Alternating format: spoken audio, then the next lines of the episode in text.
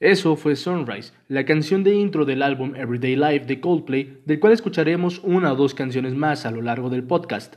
Bienvenidos a esta serie de podcast llamada Noches de Cuarentena. Este es oficialmente el primer capítulo de la serie y yo soy su anfitrión Juan Soto, pero me pueden decir Juanjo. Inicio este nuevo proyecto con el fin de sobrellevar la cuarentena de la mejor forma posible.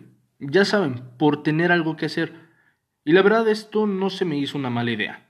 Y es que disfruto de hacer uso de mi voz, me gusta la música y en general hacer este tipo de cosas. Además de que me parece algo que podría ser bastante entretenido y divertido, una experiencia gratificante, aunque solo sean dos personas las que me escuchen. Sin embargo, no es solo con el fin de entretenerme a mí, lo hago también con el fin y la esperanza de entretenerlos a ustedes y hacer de esta cuarentena un trago menos amargo. En este podcast habrá música, anécdotas de la comunidad y en algún momento habrá invitados que vendrán, entre comillas, para unirse al buen cotorreo. El motivo principal del podcast es pasar un buen rato, con música, un buen diálogo y gente que nos cuente qué ha hecho para sobrellevar bien esta cuarentena. Ustedes también pueden contribuir al podcast con sus anécdotas o métodos antiaburrimiento que han vivido o implementado desde que empezó la cuarentena. O de igual forma, viejos pasatiempos que han vuelto para ayudar en esta situación tan aburrida y estresante. Lo único que deben de hacer es escribirme a mi Instagram, el cual estará en la descripción de este episodio, o también pueden dejar un mensaje de voz en la cuenta del podcast por Anchor, aplicación que está disponible en la App Store o Play Store. Y no, esto no es un comercial, créanme, ya quisiera yo que lo fuera. Con mucho gusto estaré recibiendo, leyendo y o escuchando sus comentarios y anécdotas para que sean escuchados en el siguiente podcast. Ahora vamos a escuchar otra canción de Coldplay del álbum Everyday Life, que si me permiten decirlo es uno de mis álbumes favoritos, hablando de forma general. Déjenme decirles que tendrán una playlist por episodio donde estarán todas las canciones que escuchemos a lo largo del mismo. El link de la playlist también estará en la descripción o bien pueden encontrarlo en las historias destacadas de mi Instagram. Sin duda alguna, algo que definitivamente nos molesta a todos en esta cuarentena, bueno, una de tantas cosas, son las clases en línea. La verdad no hay nada de malo con los profesores, el horario o las tareas. Ok, lo de las tareas tampoco es algo que a muchos les guste. Es bastante tedioso tener que conectarse a la clase por tu celular o laptop y solamente estar ahí sentado, desvelado y solo viendo la pantalla. Todo esto sin mencionar los distractores que te rodean por el hecho de estar en tu casa. Pero lo que realmente hace que la escuela en línea nos disguste tanto es la falta de interacción con nuestros compañeros, amigos o profesores, incluyendo ese típico profesor castroso que se la pasa regañándote, haciendo sus largos silencios o sus miradas fijas para llamar tu atención. Por cierto, les presumo que a mí no me tocó ese profe. Y hablando del rey de Roma, profesores, pónganse las pilas y pregunten a sus alumnos si realmente están cómodos con el sistema que llevan para la clase. Sé que muchos sí lo hacen para que sus alumnos vayan bien y no se les dificulte este rollo, pero también sé que hay otros que, bueno, en cantidades industriales les vale madre si a sus alumnos se les facilita o no la clase. De nuevo, les presumo que a mí no me tocó ese profe, pero no todo es malo. Hay varias ventajas con esto de la escuela en línea. Claro que cada quien lo verá de diferente forma, de acuerdo a sus gustos. Por ejemplo, yo las ventajas que veo son que me puedo levantar 10 minutos antes de empezar la clase, puedo ir a la clase en pijama, aunque eso ya podía hacerlo, y también puedo desayunar sin que me cobren una multa de 5 pesos. Aún así, todos estamos desesperados por salir ya de este encierro, juntarse con los amigos, con tu pareja, ir a la escuela, ir al trabajo también. Pues recuerden que los estudiantes no somos los únicos que tenemos una vida fuera de casa. Pero algo de lo que estoy seguro es que esta cuarentena nos va a dejar una valiosa lección, nos va a enseñar a aprovechar y disfrutar más esas salidas con amigos y familiares. Y para los que no les gustaba ir a la escuela, estoy seguro de que ahora están muy ansiosos por asistir a clases. Sin embargo, creo que ahorita hay que concentrarnos en cómo pasar bien la cuarentena, a mí me gusta cocinar, escuchar música y ver películas, y creo que podría darles varias recomendaciones. Pero antes, escuchemos una canción que algunos tal vez reconozcan y que espero que a todos les guste. Espero les haya gustado la canción y recuerden que les dejaré la playlist de este episodio en la descripción o en mis historias destacadas de Instagram. Ahora vamos con las recomendaciones de películas. Película número 1. Esta película está en mi top 3 de favoritas y creo que incluso encabeza el top. Les hablo de Constantine una película protagonizada por Keanu Reeves, Rachel Weisz, Tilda Swinton y tenemos como un personaje secundario a Shia LaBeouf. Espero haber pronunciado bien los nombres porque a mí me dijeron que así se pronunciaban. Dirigida por Francis Lawrence, Constantine es una película basada en el personaje de cómics John Constantine, perteneciente a la línea Vértigo de DC Comics. Constantine es una persona que nació con el don de ver a los demonios y ángeles que viven entre nosotros, denominados por él mismo como híbridos, entes capaces de cruzar de un plano a otro.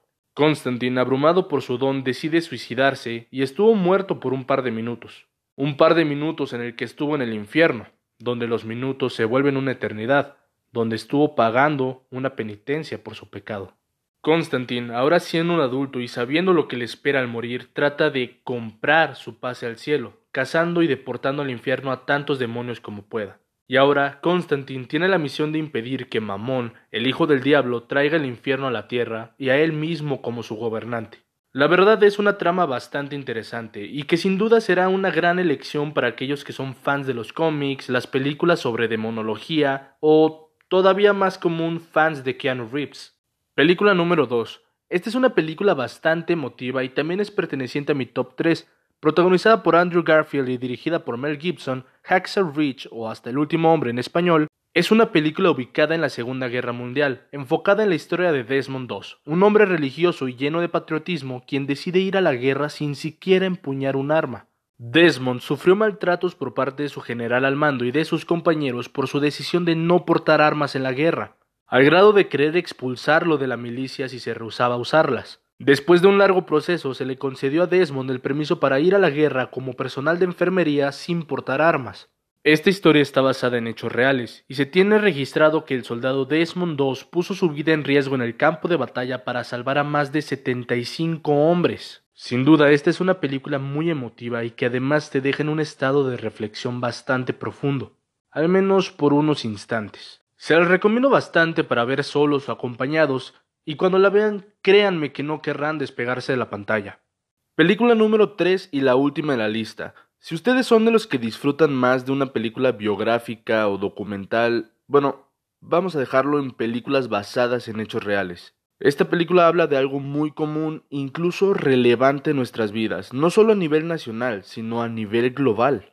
Protagonizada por Jesse Eisenberg, Andrew Garfield y dirigida por David Fisher, The Social Network o la red social en español es la película de la historia de Mark Zuckerberg en Harvard, y como ya todos se lo imaginan, la historia del origen y creación de Facebook. La historia se nos cuenta como una serie de flashbacks, relatos o testimonios contados por Mark Zuckerberg durante dos procesos legales. Uno en el que se pelea por los derechos de Facebook contra los hermanos Winklevoss y en otro por la división de acciones con su excompañero de universidad y cofundador de Facebook, Eduardo Saverin. Durante toda la trama, la atmósfera se mantiene con un toque de serenidad, nostalgia y claro, algo de tensión en las escenas donde hay conflictos corporativos. Pero en general es una muy buena película que recomiendo al 100%. Además de que te brinda varios conocimientos que, bueno, muy posiblemente no te servirán de nada en la vida más que de datos curiosos. Pero aún así, esta es una de mis películas favoritas, y de hecho es esa típica película que podría ver una y otra vez sin aburrirme de ella. Esas fueron mis tres recomendaciones. Espero les sirva de algo y si ven alguna de estas tres películas que mencioné, háganme saber su opinión. Y bueno, creo que ya nos estamos acercando al final del podcast, así que antes de acabar les pondré otra canción que, si las demás les han gustado, esta puede que también sea de su agrado. Bien, como les mencioné, este podcast ya está llegando a su final, así que quiero terminarlo con un tema que creo que también es muy importante. Y hablo del arte, les quiero recomendar algunos artistas locales que son conocidos míos. Primero les quiero hablar de Julio Espinosa. Este chico estaba graduándose de la primaria a la vez que yo lo hacía de secundaria. Al final del ciclo escolar hubo un concurso de talento en el que él participó y yo quedé impactado. Él tocó un cover de batería de la canción Toxicity de System of a Down y fue impresionante. Desde tan joven edad él toca la batería a un nivel prácticamente profesional. Así que les dejaré en la descripción su Instagram y ahí en su biografía encontrarán un enlace que los llevará a su canal de YouTube para que vayan a seguirlo.